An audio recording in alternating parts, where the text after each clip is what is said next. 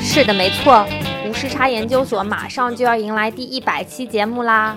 谁能想到，两年前从第五大道的一间会议室、一部手机的简易设备，到今天我们已经采访了五十二位嘉宾，足迹遍布全球各地。他们就像我们的眼睛，让我们依稀窥得了这个世界的全貌，也让我们体会到了芸芸众生中依然保有独立思考和倾听能力的可贵。所以一路走到今天，一百这个数字对我们来说意义非凡。它像是一个里程碑，记录了我们的成长，也是一种力量，促使我们继续前行，去探索更多未知。相信每个人都有和一百这个数字有关的独特故事，比如情侣之间的第一百天，做成的第一百个项目，跑完的第一百场马拉松。还有人生第一次减肥减到了一百斤等等，每一个和一百有关的故事都承载着一段独特的回忆。这次我们想把话筒交给你们，希望能听到你们亲口说出自己有关一百的故事，录下来发送给我们。我们会在无时差研究所第一百期特别节目里为大家统一呈现。音频来稿请发 time travel institution at outlook dot com。如果你没有听清的话，这段文字同样会被发到微博、微信公众号以及本期节目的 description 里。截止日期是十二月十五号哦。如果你实在是太太太太过于害羞，也可以把文字稿发给我们，我们很愿意在节目里替你分享给大家听。欢迎大家踊跃来稿，多多支持。无时差研究所第一百期节目是我们一起创造的。同时呢，无时差研究所的粉丝群也在今天开通啦。如何加入我们的粉丝群呢？每周在节目的结尾，我们都会给大家更新一个暗号。嗯，具体的操作方法呢，大家听完这期节目在结尾处就知道了。您正在收听的是无时差研究所。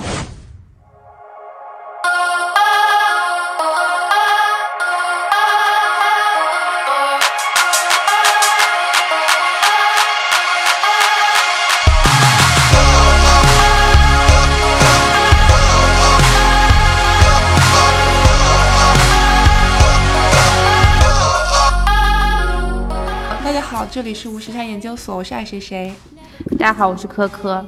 今天这期节目，我终于迎来了我这个邀约已久的一位嘉宾，我很激动啊！现在他坐在我身边，因为作为一个建筑界业余爱好者，我其实对这位嘉宾一直崇仰已久。就首先，我觉得是他对他在我这个探索建筑道路上起到了一些决定性的作用，然后也是这个，就是我装逼路上最重要的指引方向，就是对，没有他就没有我对建筑界的那些启蒙。所以今天是谁呢？就是是我们家最优秀的建筑师韩曼教授，韩韩老师，韩老师，准韩教 A 授 P 韩老师，对，谢谢谢谢。对对对，欢迎欢迎。哎，这说的很流畅嘛？你那必须的，真的对是很专业我超专业，对。大家好，大家好。对对，韩韩老师是香港中文大学的老师，主要是在教一年级、大一和大二二年级同学的建筑课是吧？主要是哪门课？其实这样，香港建筑它跟国内不太一样，本科四年，嗯然后一年级呢，它是属于这种通识课，嗯然后二年级开始才开始进入学术专业课，嗯所以它是从大二开始教建筑专业知识，然后所以我是基本上就是教大二，也就是建筑的基础课。，OK。那香港是四年是吧？但国内是五年。国国内是五年，然后它学制也不太一样。嗯香港是呃，你四年完了以后，你它还不是一个职业学位，然哦后所以你你如果要获得职业学位，你得出去实习一年，哦然后回来再读两年硕士，然后它就变成一个职业学位。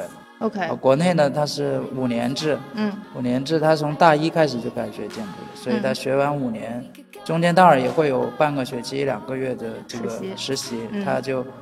对，五年级出来，它已经就是一个职业学位了，就是可以去考牌。哦，嗯所以香港一定要本硕连读是吧？要不然是就是没用的。呃，就是你出来你也可以找得到工作，但是你就不能考牌，哦，就是叫专业人士，你就你就没法去。就不能称自称建筑师是这样吗？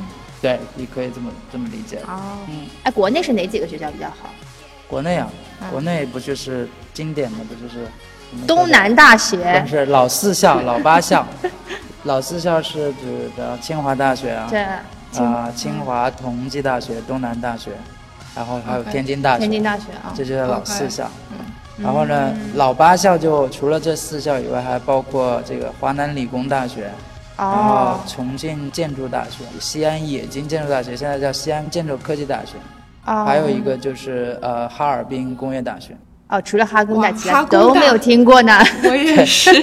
就是这个就叫老八校，就是工科嘛，工科对对。嗯但是然后一般清华，嗯清华就是和东大现在叫什么双 A 的，就、嗯。就去教学评估双 A 的，就应该是从官方的角度是最好的。最好当然，对，当然统计它得天独厚上海嘛，嗯。所以应该也是嗯。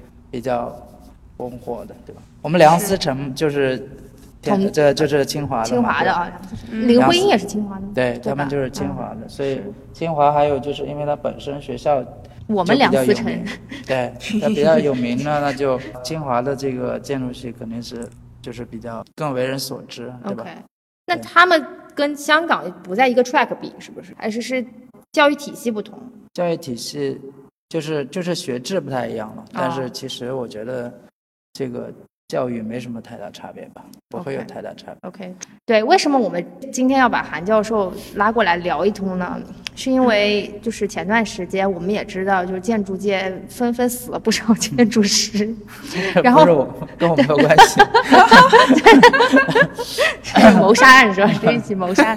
对，而且特别是就是呃所所为人家喻户晓的这个贝聿铭大师贝大师，一百零二岁高龄，这这个我觉得是自然死亡啊，就是这个应该不是不是对，就是说这个也引发了大家就是重新回看整个建筑界，然后也引发了大多数人对于建筑的兴趣。所以今天特别想拉着韩老师一起来聊一聊，这个我作为一个建筑爱好者。对建筑的一些迷思，嗯，然后也想跟各位听众朋友们分享分享，就是说其实建筑也是有很多让大家很感兴趣、很好玩的地方。然后，对，所以建筑界猝死的多吗？啊，好像挺多的吧。扎哈是是因为猝死的，是不是？他应该也不，医学上应该不叫猝死，但是肯定就是猝死，应该是马上就死掉，这叫猝死。他应该就是 心脏骤停。对他，他应该肯定是过劳死了，对对吧？嗯肯定是过劳死，因为一般我们说这个上星期我们都没怎么睡过觉嘛。比方说我、嗯我我刚孩子我刚出生，我就说我上星期好像没怎么睡过觉。嗯。然后但是他们说扎哈他是说，哎呀，我九十年代就没怎么睡过觉。天哪！这整个九十年代就没怎么睡过，所以他这个是很 很夸张的，对吧？对，就听说建筑师天天在九九六，是不止九九六，对，真的有这么多活干不完九九吗？六是，那肯定是超过夸这个吧。张是吧？我觉得建筑零七。建筑师可能会起得晚一点，我估计。比方说，嗯如果是独立的事务所啊，我猜啊，嗯嗯，如果是你在设计院的，可能差不多是这个时间。嗯嗯，然后可能晚上还得晚一点，有时候要交图，你还得对，过过十二点啊，或者是甚甚至是整个通顶都有可能。通顶，通宵，通宵啊，香港叫通宵通通宵通顶。一般独立的事务所的话，我想他们基本上应该是无时无刻不在工作，所以肯定是可是真的有这么多活儿吗？还是只是你们有拖延症，然后想拖到最后一刻才有灵感？就是这个，这个是一直我想问的问题。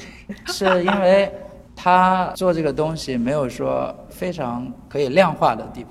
嗯，就是比方说，我不是我做到这个量，我这个就完成了。设计它好像是可以无限的发展下去的，就是说我你给我再两天时间，我可以再再再想想再对吧？所以它嗯我觉得就主要是这个原因造成，就是说还有另外一个就是说，因为你你不止有一个 project 在嗯。在运行，有可能你有很多一直在翻滚嘛，对吧？所以这些都造成你的时间没法可能，也可能说，还有另外的就是要，呃，是甲方，甲方因为他经常的情况就是，呃，说说好了对吧？今天交，然后呢，他突然又给你加一个什么东西，然后就说哎，马上，或者说本来说星期五开会的，他突然说哎，星期二就要开会，你就马上给我连夜就要赶出来。对，所以这个有很多原因造成了建筑师会疲于奔命的一个、一嗯个情况。嗯嗯，对，嗯，我记得本科的时候，就是因为我们学校的教室可能十点就会全部锁掉，但是如果去建工楼的话，永远都是二十四小时通明，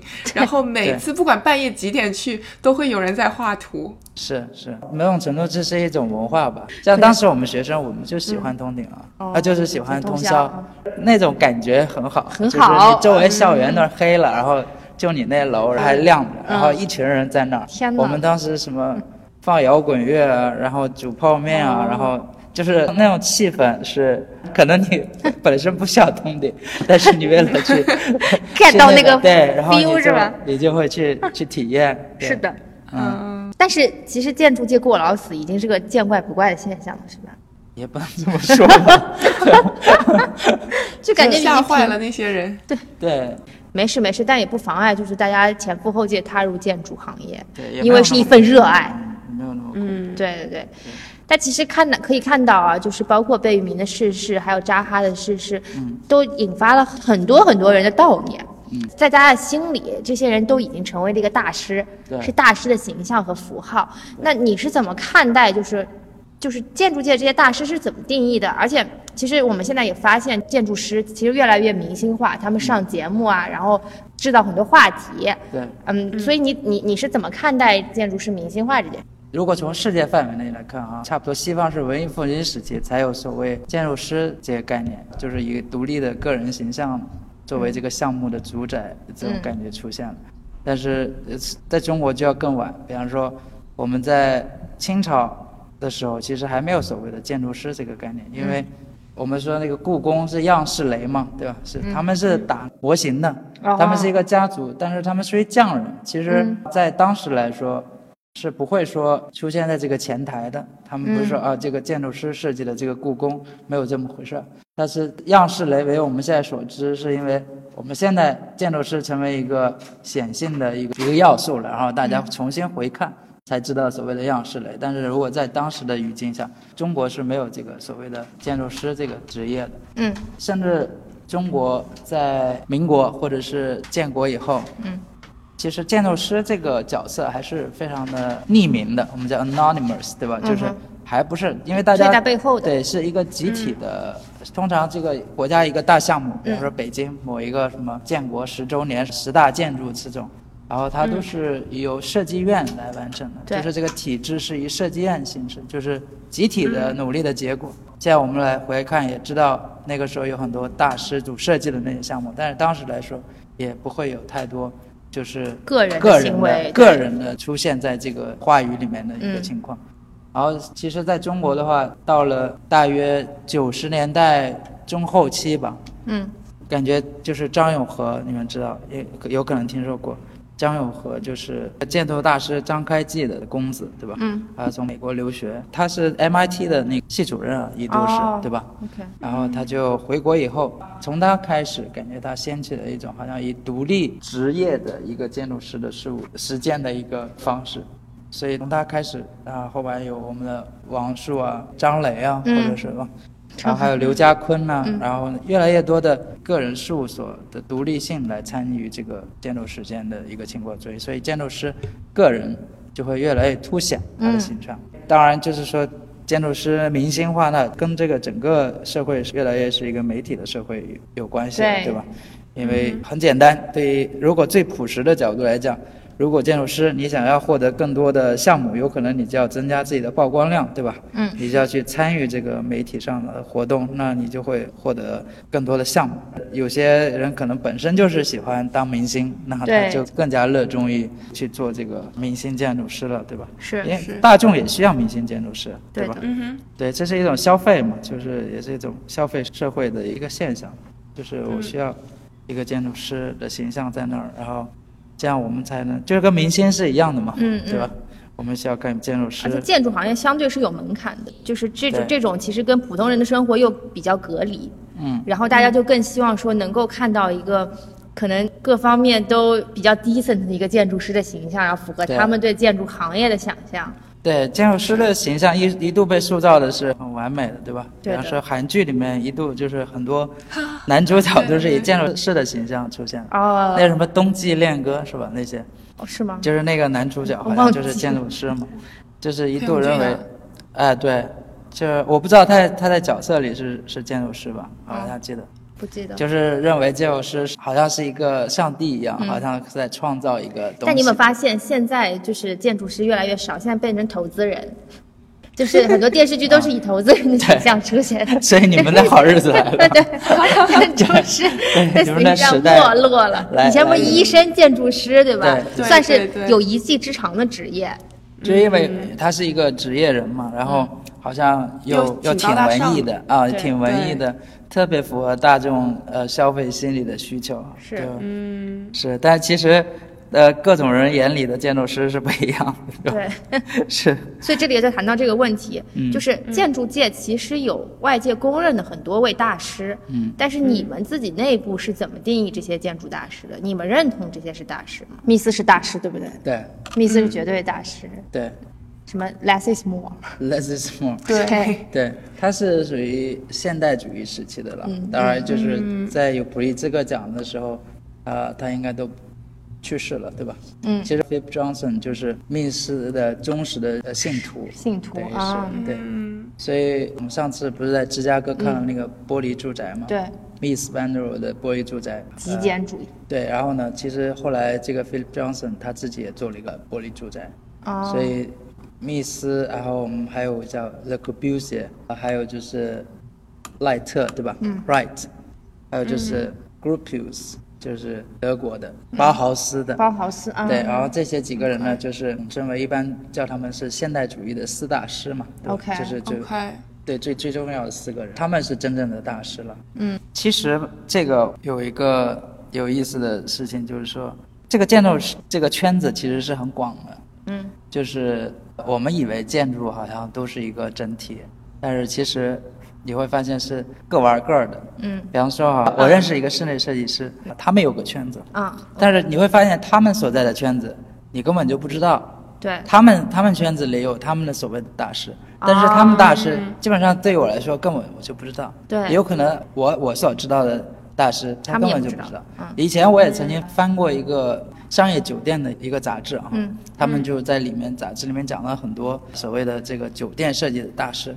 我很惊奇，就我这个，我想我已经是非常专业的，读了这么多建筑书的人，嗯。我发现那些人我根本就不认识。哦，就是其实这个行业细分。对行业里面其实分了很多东西。嗯。比方说，我不知道你们认不认识，有个叫就是安曼那个酒店，知道吧？哦，哦，知道知道知道，对他们那个设计师，其实刚前几年刚过世吧。哦，然后那个、他们就尊称为大师，很多人都尊他为大师，并且好像确实很厉害 啊。但是呢，他这样的人绝对不会写入建筑史的，对，就是正规的建筑史里边是不会有他的名字的。对，对对，我们说他们是一种叫什么媚俗的，或者是什么。他虽然很厉害，但是他他是一个媚俗的。鄙视链立刻显现出来他了。他不是一个好像，比方说对这个建筑发展是有特别的推进作用没推进作用。有贡献？对他不会，对他不会，所以他永远不会写入建筑史。我我想是应该不会的啊，就是嗯甚至像我们，所以你们的定义是要对建筑发展是有决定性和推进性作用的，是吗？呃，对，通常是这样。这就像一个你是不是会获得这个学院派的这个接纳？哦，就是它历史都是有这些人写成的嘛，对吧？就要看你是不是受这个接纳。对对对，对比方说有一两个人，他是游离在这个边缘嘛。嗯纽约 Portman 应该你们知道吧？对吧？，Portman，应该是那个哈德逊河旁边是有不少他，还有西萨佩里，然后他们都是属于这种设计了很多商业大楼，但是相对呢还可以为学院这个圈子里面所承认的一个建筑师。啊，比方说波特曼，他的一个特点就是说，他在设计酒店或者办公楼，好像把自然引入室内，就是大堂里哦你会看到现在很多什么自然景观啊这种，然后这种都是受哦，那纽约应该有很多，对纽约啊什么都是对。对。但是建筑界有个公认的奖项。叫做普利兹克奖，对它是为了表彰那些做出杰出贡献的建筑设计师。对，对那这个奖项对于大师的定义，或者是对于整个建筑界的发展有什么指导性的意义？应该是相对比较就是比较公权威的认的吧，是吧对吧？因为你看那些得奖的人，确实都是不仅作品特别厉害，并且是作品是有独创意义的，嗯就是对好像对这个建筑有推进意义的。当然，它其实这个奖的发起其实并不是太早了，对吧？嗯一开始 Philip Johnson 美国那个设计 AT&T 大厦的那个人，AT&T 就是纽约那个 AT&T 现在改了，已经好像不是 AT&T 楼了。是吧？就是有一个山花的，这样上面有个破的山花一样的，然后他就是发起这个奖目。哦，OK，是，当然这个奖包括扎哈哈蒂的，对吧？嗯。大家很熟悉的，还有对 Ram Koolhaas，就这个这些人，啊都是感觉是一个先锋，对吧？引领着这些建筑朝前发展。是对，我觉得普利斯克奖还是有很多风向性的，对比方说这一年颁给了谁，大家是很在意的。比方说这个建筑的发展可能是往这个方向去的。嗯哎然后，你有没有发现最近几年颁给日本人特别多？日本是一直都很多，对对，日本人是特别厉害，他们不仅有呃受现代主义的影响，嗯。然后他自己当年也会有呃叫什么新陈代谢那一帮人嗯。出来特别多，就是。是特别厉害的建筑师，并且日本就是他们的传承特别厉嗯害。就是叫批判性的传承，啊，就是他们永远是站在前人的基础上，然后再往前发展，嗯。然后、呃有一种批判性，这个跟我们国内还真不一样。嗯。这个可能有点负面的一个评价，就是说我们总是追着一个风向走，对，这个时候好什么了，咱就往那个方向追一下，然后那个什么时候时髦什么的，我们就追一下，嗯。永远就没有日本的这种所谓的批判性的传承，这个是造就了他们为什么好像永远都一批一批的涌现的这种好的建筑师的一个一个情况，是，对他们真的是一代带着一代的。嗯，就是在之前的基础上，对，并且未来我相信肯定也会有很多，仍然会有很多好的日本建筑师不断的涌现。嗯。对，是，但其实你觉不觉得建筑还是个挺主观的东西？就比方说，我看这个建筑，我觉得它好看，或者我觉得它特别的有历史性的意义，其实还是大家比较主观的一个看法。我相信普利兹克奖每年评出来的那个结果，也不是你们都认同的吧？那那肯定了，对吧？嗯建筑跟其他的艺术是差不多的，对吧？对比方说我们说一个 fashion design，也很多时候它完全是一个主观比。较有争议性的那种。对，当然，就是有很很有争议性，甚至是一个好的名厨，你你吃他的做的一个菜，你也会很主观的一个情况，对吧？比方说，有些人就觉得好吃，有些人就觉得它不好吃。是，但是呢，这个我想还是只是占其中一部分吧，嗯。它也不是说所有的东西都是不能评价的，嗯。就是所有的东西好像就是你说好就好，你说不好就不好。，对，比方说，我们举个比较简单的例子，比方说技术性的东西，嗯它就比较能够有说服力，对吧？嗯比方说我这个楼我能盖这么高，这很简单，这就是本身就是一个成就，哦对吧？实力，对，这个就是这个就是一个标准，对吧？嗯嗯但你像当时中世纪或者什么啊，我能盖这么高的楼的教堂，啊那那就是这个教堂你好像我结构搭得好呃对，当然它会最终给你主观上造成一种震撼，但是其实嗯。它后面就是集结了这种智慧和当时的技术，所以这种东西有可能它是在隐藏在背后的，然后它直接给你的就是高大震撼，对吧？嗯对，当然这个还有很多相对比较可以评判的东西，可能不像这个技术啊，或者是这么明显，对吧？嗯但是它其实也会一直存在在那里，对吧？对就是当然主观也是很多的了，比方说有些人我就喜欢一种有影子的建筑，对吧？嗯有些人可能呢，我就喜欢我这个光是以漫射的方式进来的，那我我自然可以有个人的这个取向，对吧？对对对，或者说颜色啊什么，比方说有些人我喜欢威尼斯，呃有些人我就喜欢雅典，对吧？嗯这个肯定会有个人的成分在里面，这也是建筑应该是有意思的地方。嗯嗯。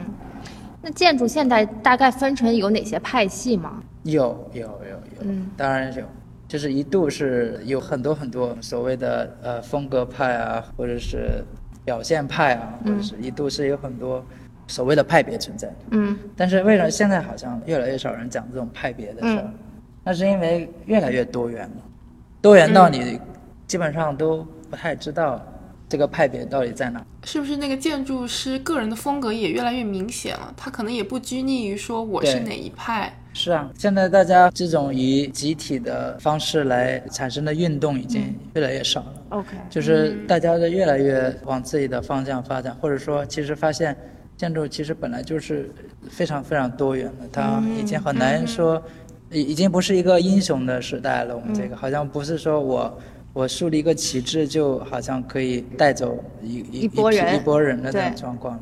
就是大家已经不太信这个，大家更加相信呃具体的环境、具体的时间、场地，然后以自己的具体的操作、具体的思考产生出来的东西，他们在更信这个，已经不像我们说二十世纪初期，或者是甚至一直到中期，很多所谓的派别，很多所谓的宣言，然后好像可以扯起一个旗帜，然后带起一个一个派别的一个情况，已经是基本上越来越少。嗯嗯。对。OK，那这会不会促使建筑师进入一种迷思，就是要不断标新立异，然后追求自己的个性和追求自己个人标签化和符号化的极致呢？还是其实有某种基础意义的范式，大家都应该按照和遵循？就包括你，比方说你刚刚说的，要依据环境或者是依据空间。对，这个是我觉得这是一个很好的问题，就是一个，并且是一个我觉得还是还算比较深刻的，挺挺深刻的一个问题啊。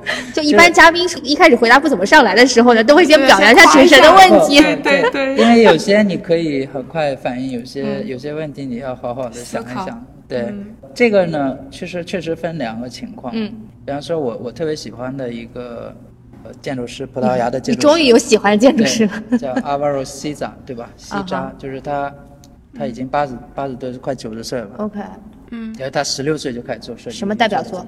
呃，这个是重点。啊，他可能不像像密斯或者是说扎哈哈蒂的，嗯哼，他们的作品那样，就是感觉好像是一个呃特别的代表了强烈的个人个人色彩，对，或者是强烈的图像化的感觉，好像在大众媒体上，你一眼就可以看了他就可以记住的一个建筑形象，或者是他背后的建筑师。他也是普利兹克奖的获得者。嗯，他的作品就是，如果你走到葡萄牙或者是在西班牙看到他的房子，你可能不太会注意到他。对，他并不特别追求说，我这个房子有个强烈的个人色彩，或者是强烈的呃图像的识别性。嗯嗯嗯但是你会发现，他他会有他一贯所追求的，就是他关注的点。嗯一一项呃，可能比较关注的材料啊，然后比方说，我总是关注呃葡萄牙的气候啊，葡萄牙 OK 特殊的地形，葡萄牙的特殊的大理石，它比起比方说像扎哈那种特别强调，总是关注这个建筑的这个形状，或者是这个我们说我们的马岩松他们的特别追求这个外形的这种，它不一样。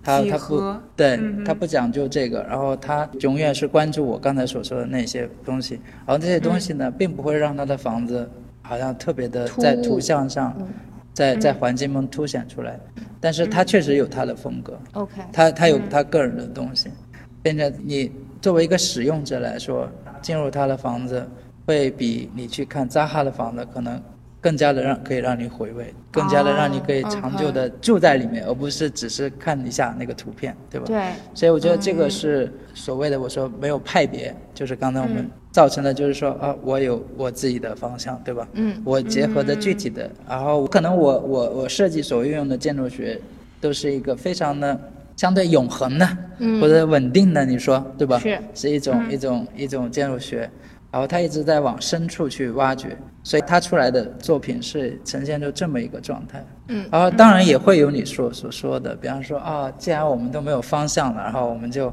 搞我们自己吧，对吧？对。然后我们就好像总是给自己设一个标签，嗯。对吧？啊，或者说我们的房子里面总是有一个什么元素在，是，那也会有出现这种情况，确实也是。嗯。或者说大家在描述自己的作品的时候，总是呃希望提出自己的思想一样。当然，当然这些思想如因为太嘈杂了，对吧？嗯因为每个人都说自己的声音，就好像你在一个大餐厅里吃饭，虽然很吵，但是你永远都听不见他们在说什么。对，就是呈现出这种一个，已经没有一个唯一的大的声音可以出来了，就是没有一个引领性的这种声音。起码我想这个时代不是这样的。对，哎，那你怎么看弗兰克盖里？就是他的建筑，感觉就是其也也蛮自然的，就是很像被风吹过的感觉，有没有？被风吹过的车祸现场。盖里，我个人来说哈，虽然他跟扎哈他们这种有某种共通性，嗯，因为他也非常追求这个建筑的形状，对，形状是他一个重点考虑的一个方向。嗯，然后呢，他也比较在意他的房子是不是能够从一个背景里面凸显出来。嗯，但是相对于他们俩，我是喜欢盖里要多很多很多。嗯呃，因为我以前看到他在那个 Disney，对他在在那个洛杉矶呃对他那个房子，就是你会发现啊，外后面都是一个几何的，然后高楼。嗯，他的房子突然在里面出来的时候，那种感觉还是非常的强烈的。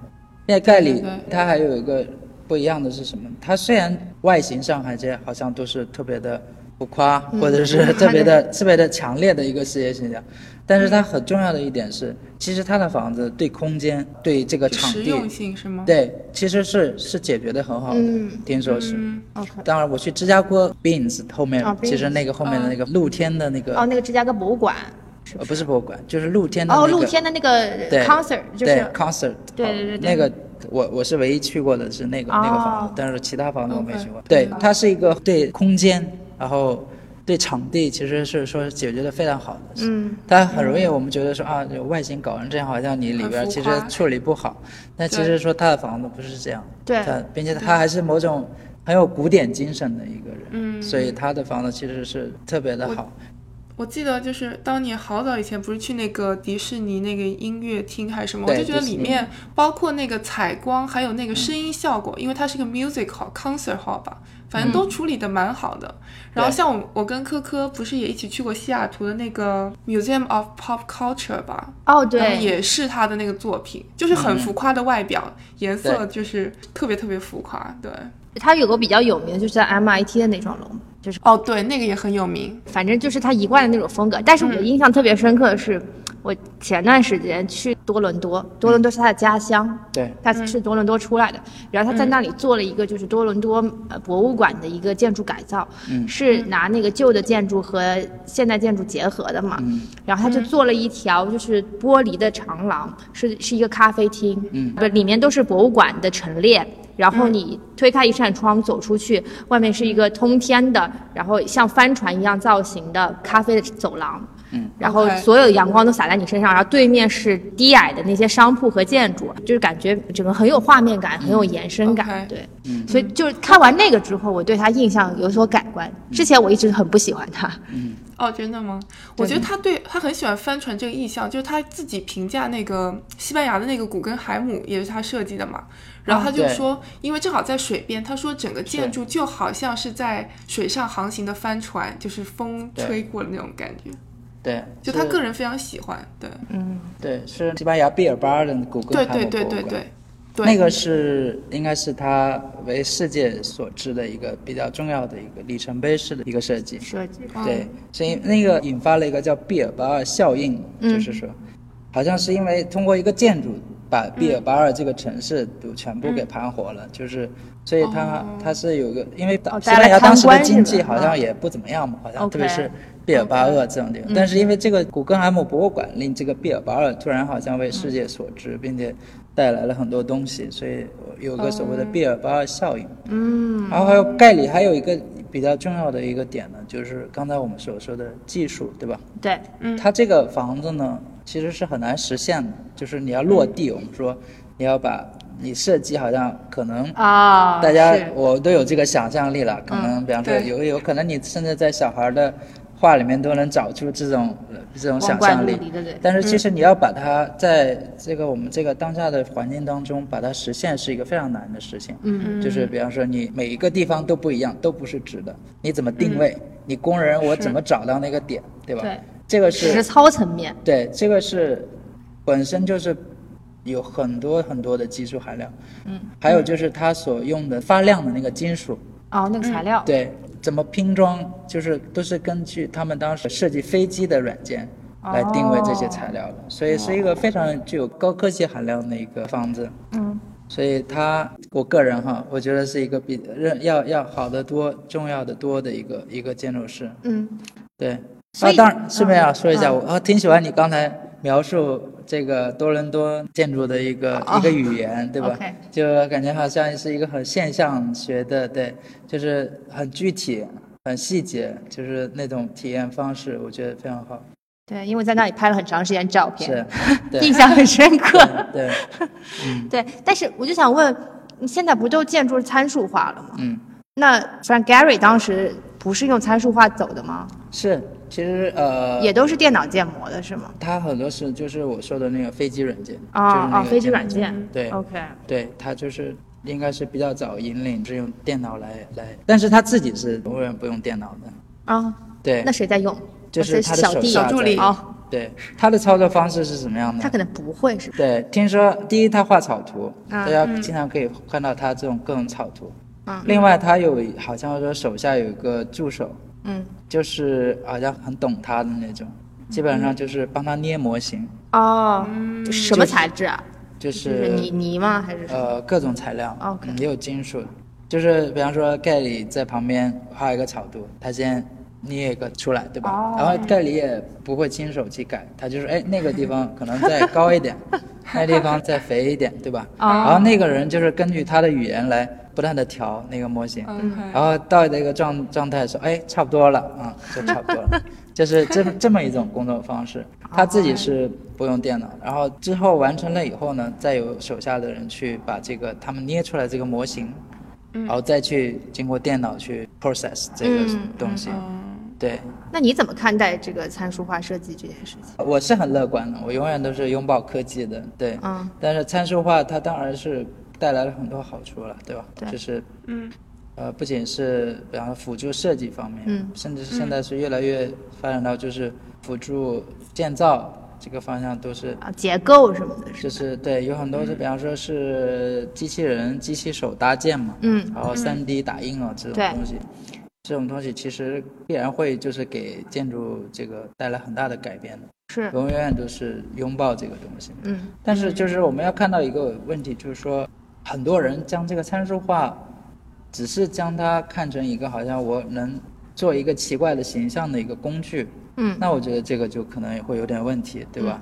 就是好像它提供了这个制造奇怪的形状的一个方便。对，那好像我就认为参数化只是为这个了，我觉得这个看法就会显得有点肤浅，嗯。并且就会带来一个坏处。嗯对，嗯是其他，我觉得就是所有的，我觉得工具本身都没有错，看你怎么去对待它和运用它，对吧？嗯那你们一般设计是怎么设计的呢？我们现在通常建模的对一般的房子还是比较简单的，嗯对吧？就是没有涉及到太复杂的工具的话，甚至比方说像我们现在所做的东西，因为我们比较倾倾向于就是做不是特别大型的那个项目的话，然后你在技术上没有特别特别的尝试新的东西的话，其实你不会用到特别复杂的电脑技术。OK，对，甚至你传统的这个手工的方式，都是依然都可以算出来。都是依然可以完成的，哦对吧？是，哎，这个参数化是到底是个什么概念？它是会把一些坐标的什么数据输进去？其实就是一个算法吧，啊。就是比方说，我有些是通过人人的脑子嗯 来思考的东西，但是它其实转化为数据来控制，对吧？OK 比方说，我其实一个正方形，我其实是可以通过若干个参数来定义这个正方形，嗯。这个是一个电脑图形技术，对吧？嗯。就是比比方说，我要让它高一点了、低一点了，我都是通过通过参数的方式来控制。传统的，啊比方说，一般就是有些软件是通过你手工去把它拉高。或者是压低的一个方式，啊就是嗯好像是你在捏模型的一个方式这样的。但是参数化通常通过设定参数，就是各种参数和有参数之间的逻辑关系来定义这个物体。OK 所以这其实就是这么一个东西，啊，大致啊比较肤浅的描述。对，不用太深刻，没关系。对，是。对，所以其实刚刚你讲到那个葡萄牙设计师。西扎，就是如果我们中文翻译成西扎，，OK，嗯。其实我听完你的描述之后，我觉得是不是日本的一些建筑师比较像这个路数啊？因为我其实还挺喜欢安藤忠雄的，嗯嗯。然后特别是他设计的那个教堂系列嘛，嗯嗯我就觉得就是跟外界结合的非常好，而且没有给你那种特别浮夸的效果啊，然后你看上去整个很柔和。嗯。其实我们后来思考说，建筑师他设计这个建筑的真正目的是什么？是不是还是要回归到和普通生活之间的结合？嗯你不能设计一个特别奇葩的建筑，完了之后可能并不是那么实用。对就像昨天我们聊到说梦想改造家嘛，对对建筑师爆改了那些楼，把它改的特别的酷，或者那些小的空间，然后爆改。但是其实最终真正落到大家生活上，它不是很方便的。对，是这样。我觉得你说的挺好，就是说我们其实需要地标，嗯，比方说我们需要 CCTV，、我们需要鸟巢，，CCTV 对吧？大裤衩。对，我们需要我们需要那种房子，比方说我，呃，在纽约，我需要这个帝国大厦，对吧？我需要这个克莱斯勒大厦，克莱斯勒嗯对，这这些都是很重要的一个房子。比方说在巴黎，我需要埃菲尔铁塔，对吧？这些建筑都特别的重要。嗯。哦，但是呢，如果所有的房子都是这样的话，那就是一个问题了，对吧？你如果是呃法巴黎全是埃菲尔铁塔摆在那儿，然后竞相叫嚣的话，我那我就肯定是一个问题。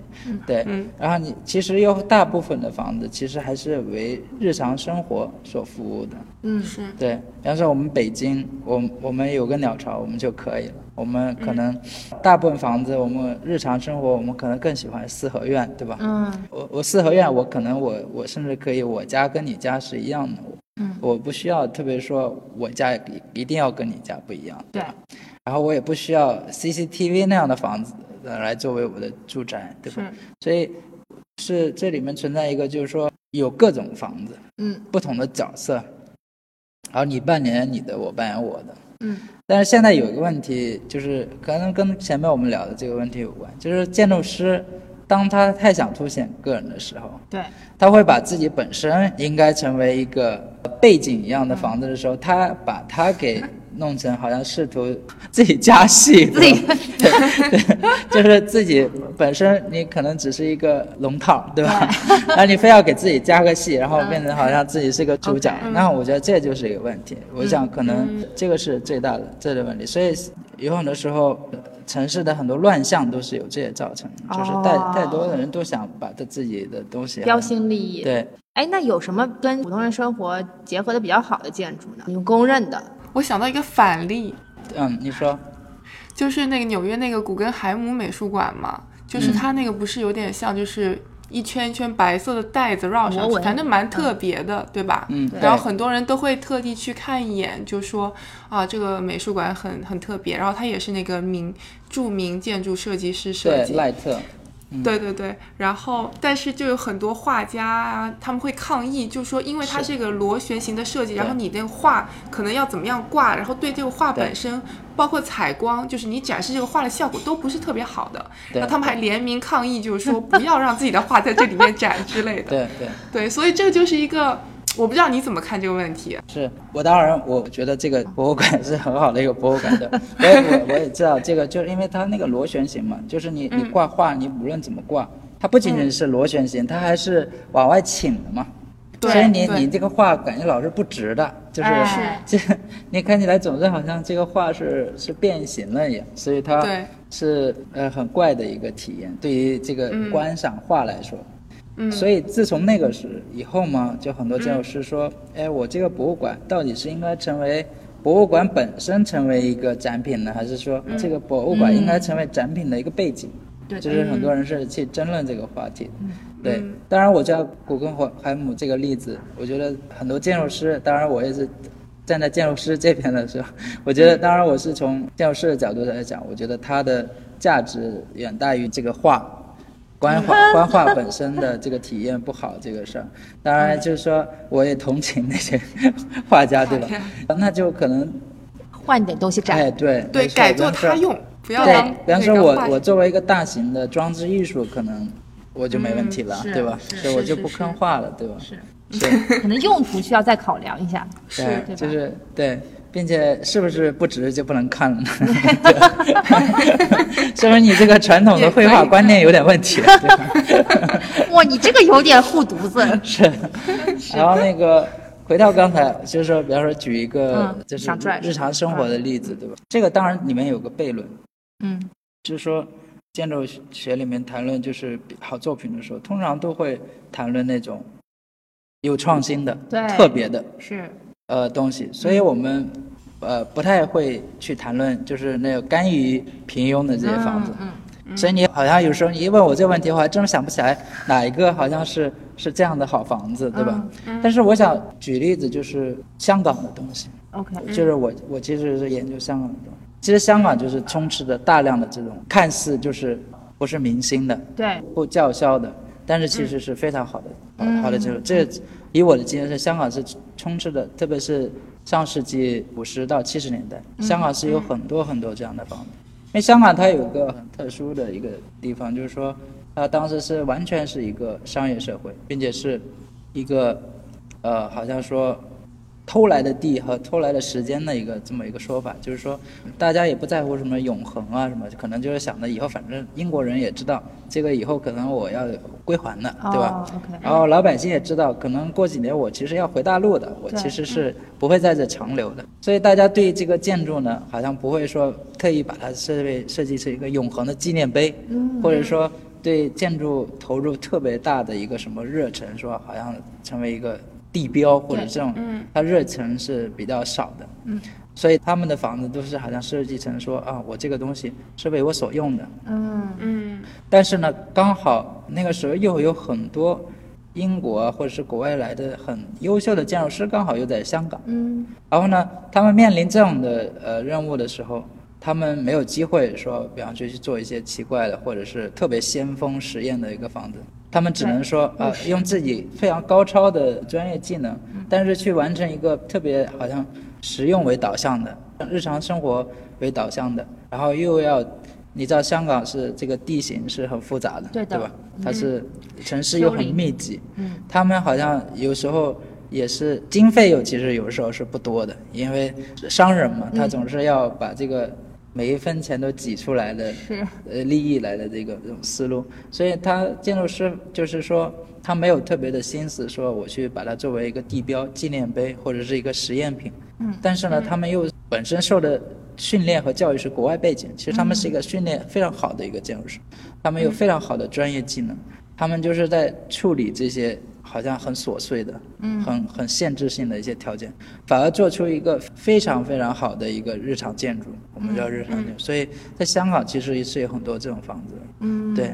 其实你说纽约，嗯，除了我们说说的那些地标，有很多房子也是很普通的，对吧？对。你有可能不太会去注意它，对。但有可能真的是很仔细的去，或者是你在那住过很多时间，嗯。反正某一条街，对吧？或者那条街可能根本就没有什么特别的房子，是但是有可能那条街你就会觉得很舒服，嗯或者说那个公寓你就住着不想走，对吧？嗯也有可能就是那种就是那种日常的品质，有可能他在开他的那扇窗户。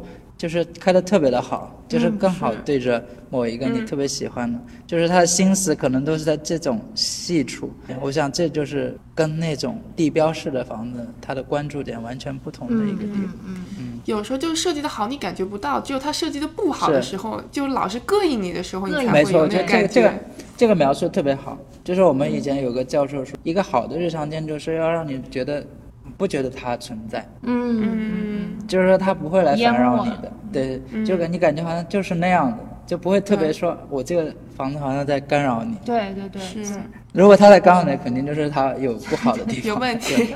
对，对，有问题。然后如果是呃你不觉得它存在，但是你可能某一个下午，某一个阳光从那窗子里进来，哎，你仔细想一想，哎，这个还真是动过心思的。那我想这个就是一个好的精妙之处。对日常建筑。既然刚刚说到这个，我们韩教授在研究香港建筑啊，就是说也请韩韩老师这个嗯今天给大家讲一下你最近在研究的什么方向。我以前博士做的是，就是我刚才提到香港香港二十世纪的时候的呃现代建筑的历史，然后最近不是在做这个遗产保护，就是或者说现代建筑活化再利用的一个研究。啊，OK，对，因为有很多早年做的房子已经比较旧了，特别是在香港，那种完全推倒重建的机会已经越来越少对了。纽约也是一样的。对，有很多是都是在基于原来的结构上面的一种更新改造。对，所以我们我们现在最近在做的都是关于这方面的。然后其实这个话题国内也越来越新了，因为国内现在也也不像九十年代或者是什么时候，那个时候是大拆大建的，是吗？嗯现在大家第一比较认识到这个环境的问题，对吧？嗯，就是资源再利用的问题。第二就是这个资本呢，我就不知道是什么什么原因，嗯就是也不太可能永远支持说把所有的东西大兴土对木大兴推倒重大建对拆大建，对吧？是更加的会有一种比较精细化的开发思路，对吧？就是如果这个，特别是现在很多案例啊，现在国内也很多，就是旧房旧房改改造啊，造这种工厂改造啊，然后嗯。比方说七九八就比较老早的例子，对吧？就是感觉这些东西都成为一个打卡的一个点嘛，这样对对对。是，因为什么？这些项目有个有意思的地方，它就有历史感嘛。是对，我我这个东，大家越来越注重这个历史感这个东西，对对吧？嗯然后我这些房子在在这个地方我改造我，我很自然我就能借到历史的力量。嗯，比方说本来我这个没什么意思的，但是假如它原来就有一个面粉厂。我啊们所知道面粉厂，它通常中间会有个 像一个大的漏斗一样的一种、啊一种东西。这个在工厂时期，它就是很自然的，对吧？对，那我就是漏斗功能性，别人也除了这个工人在里面，他也不知道，嗯。并且那个以前是存的东西的，嗯。它也不是一个空间，嗯。它就是一个仓。对。但是现在，比方说改造的时候，它东西没了，它里面认识一个空间，就是人可以进去了，哦。并且是它为大众可以享受，并且它有可能原原来堆着粮食，它变成一个好像是一个光筒一样，它上面光线才会下来的。并且这个东西又跟你如果全新的去造这么一个东西不一样，因为它是合理的，本身就合理在哪儿？你又不是说刻意我去做一个东西，对的所以就会很有意思，啊对吧？就好像是一种我们叫它叫合法化的怪异，就是哦，它是一种怪异的一种存在。对对对，因为你你现在变成一个咖啡厅，突然上面有个烟或者是仓库嗯漏斗在上面，你会觉得很怪。然后，但是你又知道，因为这是个面粉厂存下来的，对对对对你会觉得这个是合理的，嗯然后你就会觉得这种就特别容易接受，然啊后你又觉得特兴奋。但是如果你是说我现在就去做一个漏斗来在咖啡，我就觉得很做做对，很做作，对 对，所以这个就是说，历史有时候能给，或者说旧房子能给你带来很多东西。对，有种对。对话的感觉，对我们现在所做的，基本上就是相关的论题，嗯就是，嗯特别是你发现，就是香港那边，就是说，其实对于现代主义建筑的认识还是不是很强烈的。OK，所以呢，他们在改造的时候会以传统的对待，就是古典建筑的方式来对待他们。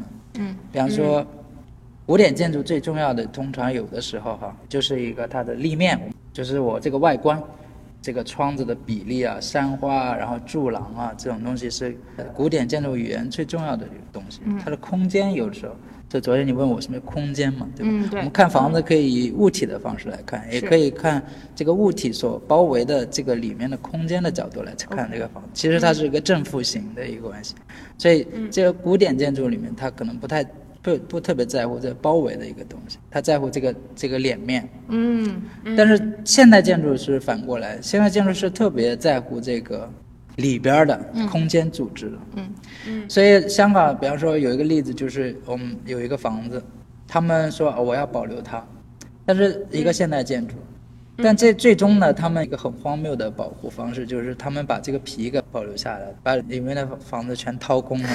对，然后就是其实完全就是一个认知的错位，对吧？嗯他们还是以古典建筑的方式来认识它，所以他们没有很好的保留的这个现代建对筑。所以我们的这个研究的 focus 现在就是在于，就是说我们怎么以另外一种角度来认识现代建筑，嗯用一种不同的思路来保育现代建筑，而不是在于传统的这种对待古典建筑的一个方式来保育这个现代建筑。所以这个就是我们所最近在做的一个事儿。嗯，然后你说建筑理论这个东西，正如我所说，现在也很已已经很难有人能够提出自己一套自己的一套建筑理论。论是吗？对，特别是像我，我现在你可能认识，但是我其实挺在乎的，就是说这个基本的东西是什么。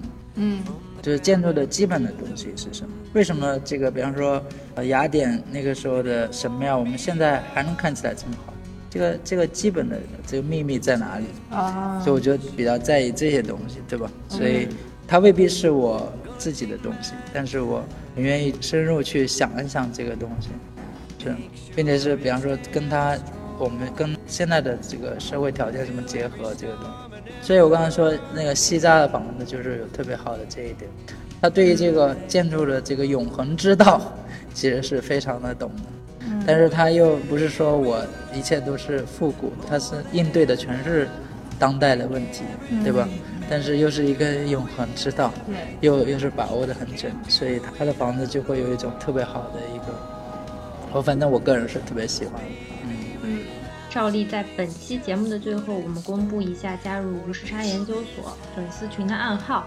那么，依据韩老师在节目的最后所提出的一个建筑方向，叫做合法化的怪异，那我们就定这次的暗号也叫合法化的怪异。大家千万要记得输对名字。那具体的参与方法就是微信搜索“无时差研究所”公众号。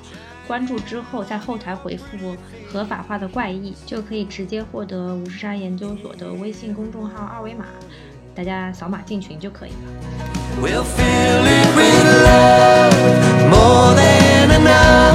Make everything better